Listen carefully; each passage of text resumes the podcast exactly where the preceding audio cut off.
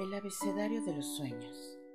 Un canal de audiolibros creado para echar a volar tu imaginación y tocar tu corazón. Que lo disfrutes.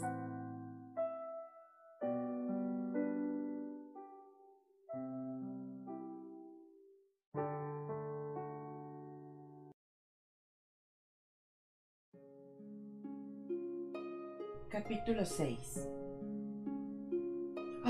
principito, ¿cómo he ido comprendiendo lentamente tu vida melancólica? Durante mucho tiempo, tu única distracción fue la suavidad de las puestas de sol. Este nuevo detalle lo supe al cuarto día cuando me dijiste. Me gustan mucho las puestas de sol. Vamos a ver una puesta de sol. ¿Tendremos que esperar? ¿Esperar? ¿Esperar qué? Que el sol se ponga. Pareciste muy sorprendido primero y después te reíste de ti mismo y me dijiste, siempre me creo que estoy en mi tierra. En efecto, como todo el mundo sabe, cuando es mediodía en Estados Unidos, en Francia se está poniendo el sol. ¿Sería suficiente poder trasladarse a Francia en un minuto para asistir a la puesta del sol? Pero desgraciadamente Francia está demasiado lejos. En cambio, sobre tu pequeño planeta te bastaba arrastrar la silla algunos pasos para presenciar el crepúsculo cada vez que lo deseabas. Un día vi ponerse el sol 43 veces. Y un poco más tarde añadiste, ¿sabes? Cuando uno está verdaderamente triste, le gusta ver las puestas de sol. El día que la viste 43 veces, estabas muy triste, ¿verdad? Pero el principito no respondió. Capítulo 7 Al quinto día, y también en relación con el cordero, me fue revelado este otro secreto de la vida del principito. Me preguntó bruscamente y sin preámbulo, como resultado de un problema largamente meditado en silencio. Si un cordero se come los arbustos, se comerá también las flores, ¿no? Un cordero se come todo lo que encuentra. ¿Y también las flores que tienen espinas? Sí, también las flores que tienen espinas. Entonces, ¿para qué le sirven las espinas?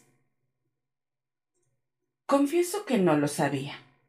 Estaba yo muy ocupado tratando de destornillar un perno demasiado apretado del motor.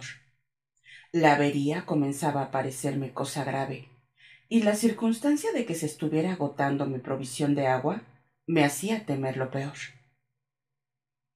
¿Para qué sirven las espinas? El principito no permitía nunca que se dejara sin respuesta una pregunta formulada por él. Irritado por la resistencia que me oponía el perno, le respondí lo primero que se me ocurrió. Las espinas no sirven para nada. Son pura maldad de las flores. Ah. Y después de un silencio, me dijo con una especie de rencor. No te creo. Las flores son débiles, son ingenuas, se defienden como pueden, se creen terribles con sus espinas. No le respondí nada. En aquel momento me estaba diciendo a mí mismo, si este perno me resiste un poco más, lo haré saltar de un martillazo. El principito me interrumpió de nuevo mis pensamientos. ¿Tú crees que las flores... No, no creo nada. Te he respondido cualquier cosa para que te calles. Tengo que ocuparme de cosas serias. Me miró estupefacto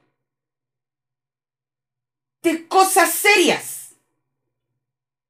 Me miraba con mi martillo en la mano, los dedos llenos de grasa e inclinados sobre algo que le parecía muy feo.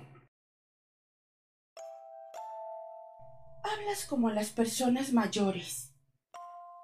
Me avergonzó un poco, pero él, implacable, añadió. Lo confundes todo, todo lo mezclas. Estaba verdaderamente irritado. Sacudía la cabeza. agitando al viento sus cabellos dorados. Conozco un planeta donde vive un señor muy colorado, que nunca ha olido una flor, ni ha mirado una estrella, y que jamás ha querido a nadie. En toda su vida no ha hecho más que sumas. Y todo el día se lo pasa repitiendo como tú. Yo soy un hombre serio. Yo soy un hombre serio. Al parecer, esto le llena de orgullo. Pero eso no es un hombre. ¿Es un hongo? ¿Un qué? Un hongo. El principito estaba pálido de cólera. Hace millones de años que las flores tienen espinas y hace también millones de años que los corderos, a pesar de las espinas, se comen las flores. Es que no es cosa seria averiguar por qué las flores pierden el tiempo fabricando unas espinas que no les sirven para nada. ¿Es que no es importante la guerra de los corderos y las flores? ¿No es esto más serio e importante que las sumas de un señor gordo y colorado? Y si yo sé de una flor única en el mundo y que no existe en ninguna parte más que en mi planeta, si yo sé que un buen día un corderillo puede aniquilarla sin darse cuenta de ello, ¿es que esto no es importante? El principito enrojeció y después continuó. Si alguien ama a una flor de la que solo existe un ejemplar en millones y millones de estrellas, basta que las mire para ser dichoso. Puede decir satisfecho, mi flor está allí, en alguna parte. Pero si el cordero se la come, para él es como si de pronto todas las estrellas se apagaran. Y esto no es importante.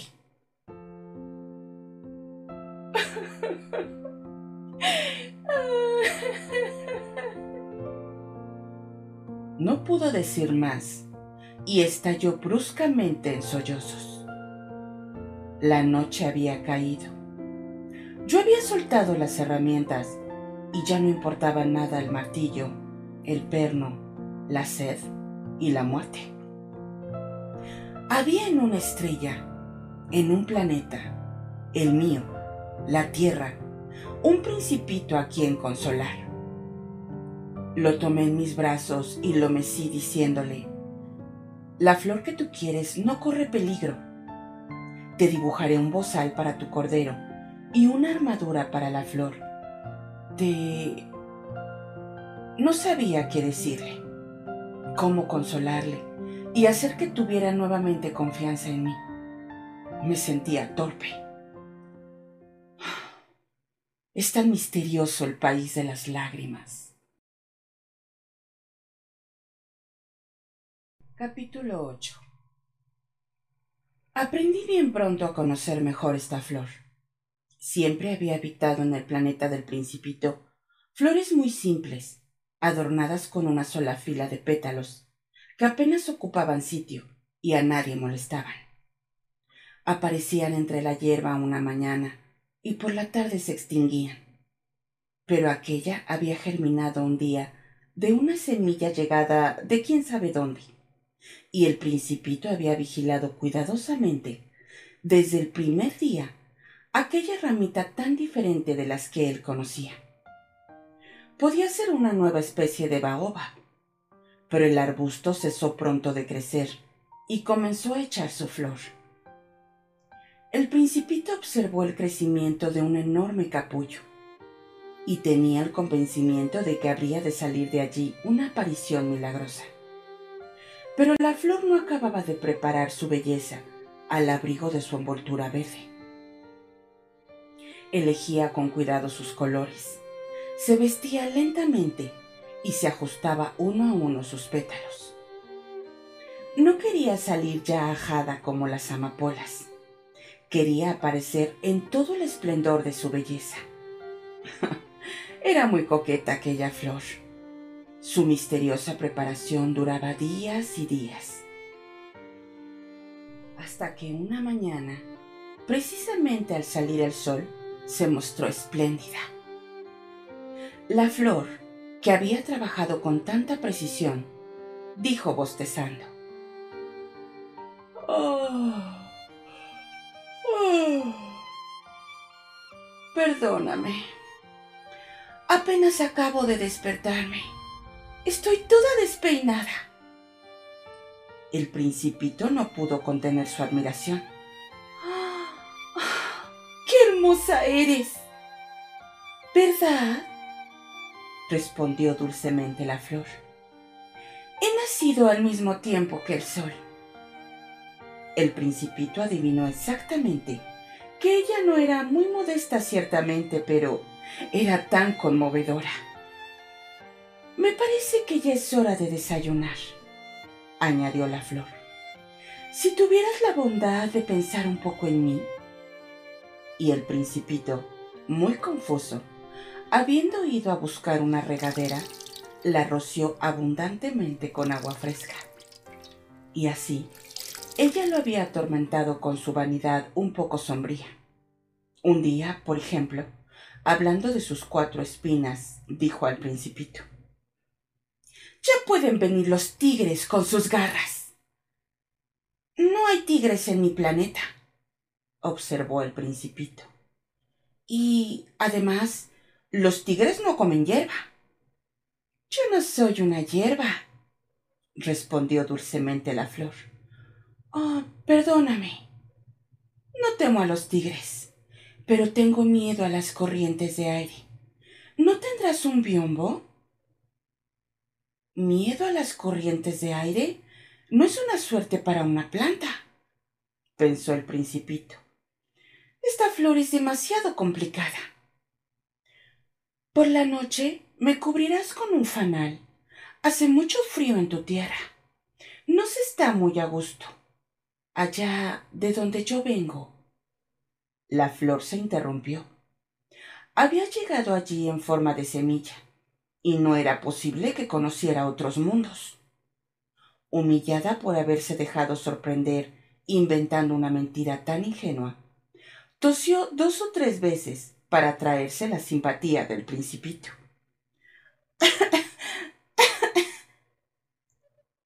¿Y el biombo? Iba a buscarlo, pero como no dejabas de hablarme...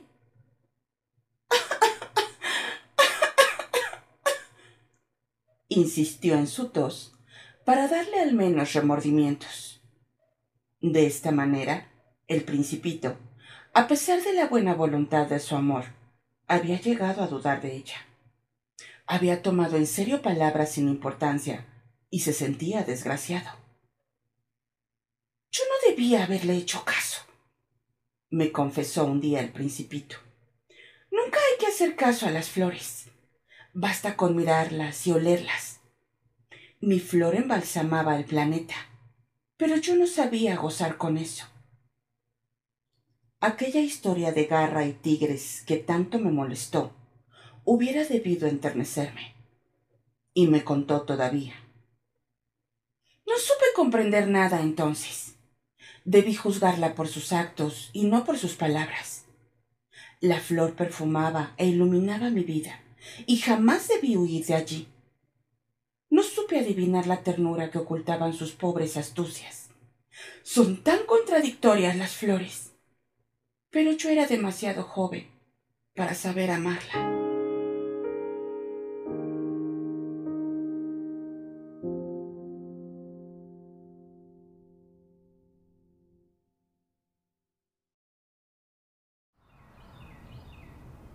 Capítulo 9 Creo que el principito aprovechó la migración de una bandada de pájaros silvestres para su evasión. La mañana de la partida, puso en orden el planeta. Desollinó cuidadosamente sus volcanes en actividad, de los cuales poseía dos, que le eran muy útiles para calentar el desayuno todas las mañanas. Tenía, además, un volcán extinguido. Desollinó también el volcán extinguido, pues, como él decía, nunca se sabe lo que puede ocurrir. Si los volcanes están bien desollinados, arden sus erupciones lenta y regularmente. Las erupciones volcánicas son como el fuego de nuestras chimeneas. es evidente que en nuestra Tierra no hay posibilidad de desollinar los volcanes. Los hombres somos demasiado pequeños. Por eso nos dan tantos disgustos. El principito arrancó también, con un poco de melancolía, los últimos brotes de baobabs. Creía que no iba a volver nunca. Pero todos aquellos trabajos le parecieron aquella mañana extremadamente dulces. Y cuando regó por última vez la flor y se dispuso a ponerla al abrigo del fanal, sintió ganas de llorar. Adiós, le dijo a la flor. Esta no respondió. Adiós, repitió el principito. La flor tosió, pero no porque estuviera resfriada.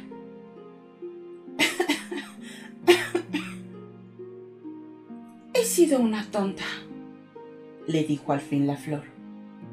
Perdóname, procura ser feliz se sorprendió por la ausencia de reproches y quedó desconcertado, con el fanal en el aire, no comprendiendo esta tranquila mansedumbre.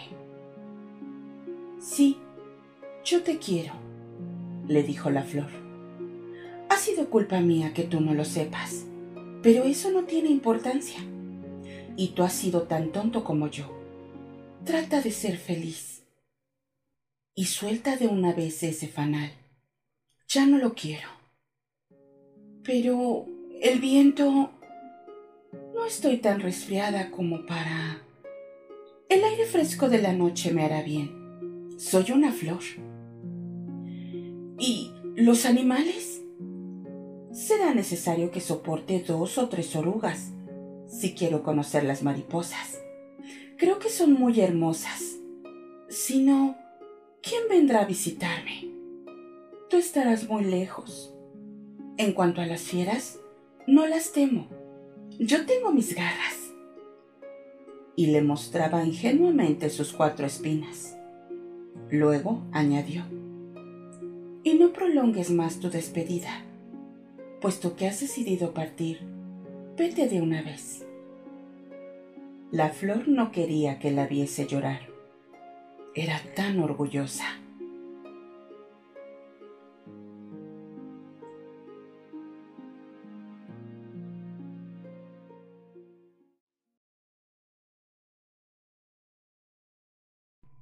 Capítulo 10 Se encontraba en la región de los asteroides 325, 326, 327, 328, 329 y 330. Para ocuparse en algo e instruirse al mismo tiempo, decidió visitarlos. El primero estaba habitado por un rey. El rey, vestido de púrpura y armiño, estaba sentado sobre un trono muy sencillo y sin embargo majestuoso. ¡Oh! exclamó el rey al divisar al principito. Aquí tenemos un súbdito. El principito se preguntó, ¿Cómo es posible que me reconozca si nunca me ha visto? Ignoraba que para los reyes el mundo está muy simplificado. Todos los hombres son súbditos. Aproxímate para que te vea mejor, le dijo el rey, que estaba orgulloso de ser por fin el rey de alguien. El principito buscó dónde sentarse, pero el planeta estaba ocupado totalmente por el magnífico manto de armiño. Se quedó, pues, de pie, pero como estaba cansado, bostezó.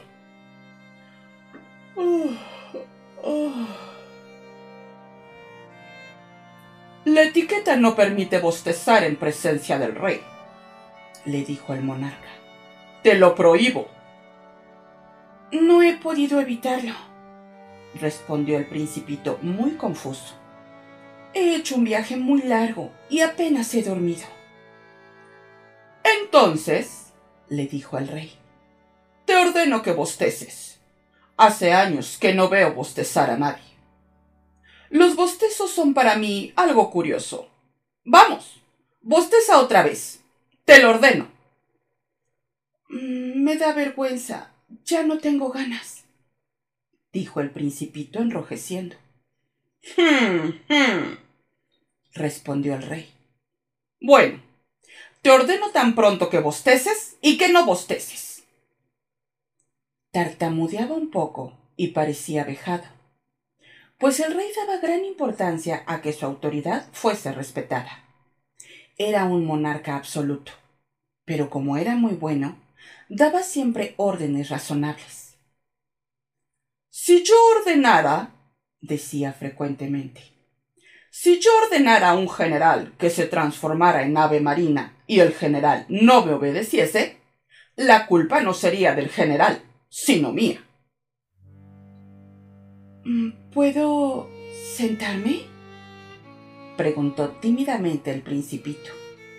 Te ordeno sentarte, le respondió el rey, recogiendo majestuosamente un faldón de su manto de armiño. El principito estaba sorprendido. Aquel planeta era tan pequeño que no se explicaba sobre quién podría reinar aquel rey. Señor, le dijo, perdóneme si le pregunto. Te ordeno que me preguntes, se apresuró a decir el rey. Señor, ¿sobre qué ejerce su poder? Sobre todo, contestó el rey con gran ingenuidad. ¿Sobre todo? El rey, con un gesto sencillo, señaló su planeta, los otros planetas y las estrellas. ¿Sobre todo esto? volvió a preguntar el principito. Sobre todo esto, respondió el rey. No era solo un monarca absoluto, era, además, un monarca universal. ¿Y las estrellas le obedecen? Naturalmente, le dijo el rey. Y obedecen enseguida, pues yo no tolero la indisciplina. Un poder semejante dejó maravillado al principito. Si él disfrutara de un poder de tal naturaleza, hubiese podido asistir en el mismo día, no a cuarenta y tres, sino a setenta y dos, a cien o incluso a doscientas puestas de sol, sin tener necesidad de arrastrar su silla. Y como se sentía un poco triste al recordar su pequeño planeta abandonado, se atrevió a solicitar una gracia al rey. Me gustaría ver una puesta de sol. Deme ese gusto. Ordénele al sol que se ponga. Si yo le diera a un general la orden de volar de flor en flor como una mariposa, o de escribir una tragedia, o de transformarse en ave marina, y el general no ejecutase la orden recibida, ¿de quién sería la culpa? ¿Mía o de él? La culpa sería de usted, le dijo el principito con firmeza. Exactamente. Solo hay que pedir a cada uno lo que cada uno puede dar, continuó el rey. La autoridad se apoya antes que nada en la razón. Si ordenas a tu pueblo que se tire al mar, el pueblo hará la revolución. Yo tengo derecho a exigir obediencia, porque mis órdenes son razonables. Entonces, mi puesta de sol. recordó el principito, que jamás olvidaba su pregunta una vez que la había formulado. Tendrás tu puesta de sol, la exigiré. Pero, según me dicta mi ciencia gobernante, esperaré que las condiciones sean favorables. ¿Y cuándo será eso?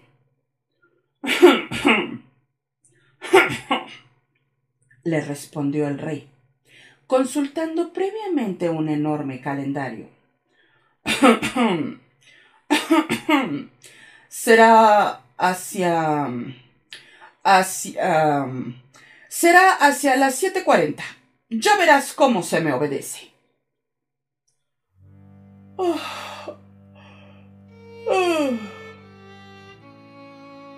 El principito bostezó. Lamentaba su puesta de sol frustrada y además se estaba aburriendo ya un poco. Ya no tengo nada que hacer aquí, le dijo al rey. Me voy. No partas, le respondió el rey, que se sentía muy orgulloso de tener un súbdito. No te vayas y te hago ministro. ¿Ministro? ¿De qué? Mm, de... de justicia. Pero, si aquí no hay nadie a quien juzgar. Eso no se sabe, le dijo el rey. Nunca he recorrido todo mi reino. Estoy muy viejo y el caminar me cansa. Y como no hay sitio para una carroza... ¡Ah! pero yo ya he visto... dijo el principito, que se inclinó para echar una ojeada al otro lado del planeta. Allá abajo no hay nadie tampoco. Te juzgarás a ti mismo, le respondió el rey. Es lo más difícil. Es mucho más difícil juzgarse a sí mismo que juzgar a los otros. Si consigues juzgarte rectamente, es que eres un verdadero sabio. Yo puedo juzgarme a mí mismo en cualquier parte y no tengo necesidad de vivir aquí. Creo, dijo el rey, que en alguna parte del planeta vive una rata vieja. Yo la oigo por la noche. Tú podrás juzgar a esta rata vieja. La condenarás a muerte de vez en cuando. Su vida dependería de tu justicia y la indultarás en cada juicio para conservarla, ya que no hay más que una. A mí no me gusta condenar a muerte a nadie, dijo el principito. Creo que me voy a marchar. No, dijo el rey. Pero el principito, que habiendo terminado ya sus preparativos, no quiso disgustar al viejo monarca, dijo Si vuestra majestad deseara ser obedecido puntualmente, podría dar una orden razonable. Podría ordenarme, por ejemplo, partir antes de un minuto. Me parece que las condiciones son favorables. Como el rey no respondiera nada, el principito vaciló primero y con un suspiro emprendió la marcha. Te nombro mi embajador, se apresuró a gritar el rey. Tenía un aspecto de gran autoridad. Las personas mayores son muy extrañas, se decía el principito para sí mismo durante el viaje.